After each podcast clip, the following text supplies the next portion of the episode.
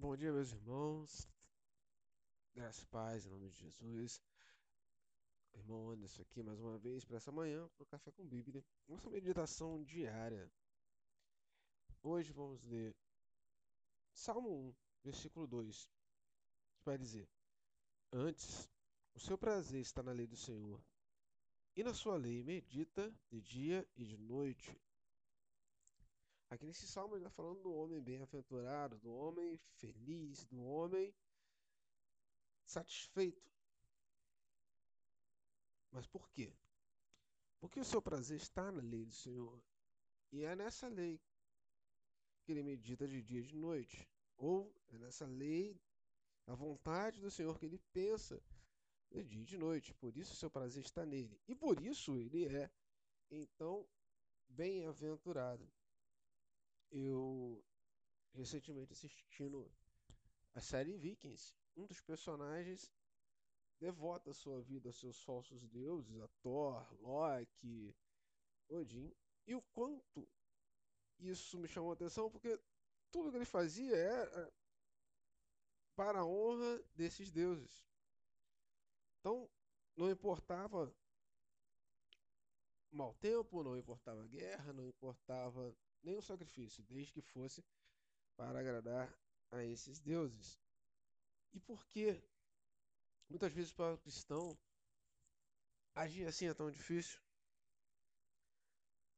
Queremos estar na casa do Senhor, queremos cantar, queremos aplaudir, mas também queremos uma vida muito tranquila, uma vida muito boa, sem doença, sem sofrimento, sem desemprego, que o nosso prazer muitas vezes não está exatamente em agradar a Deus. Nosso prazer pode estar no jogo de futebol, pode estar no carro novo, pode estar na televisão grande. Mas o justo, o verdadeiro homem, mulher de Deus, tem seu prazer na lei do Senhor, e é nessa lei que medita de dia e de noite, é por essa lei que ele anseia de dia e de noite, e é agradar ao Senhor querer ceia de dia e de noite. E aí podemos compreender porque Paulo vai dizer: aprendi a viver na fartura, na abundância, também faltando, tendo ou não tendo, estando bem ou não estando bem, porque o prazer de Paulo estava na lei do Senhor.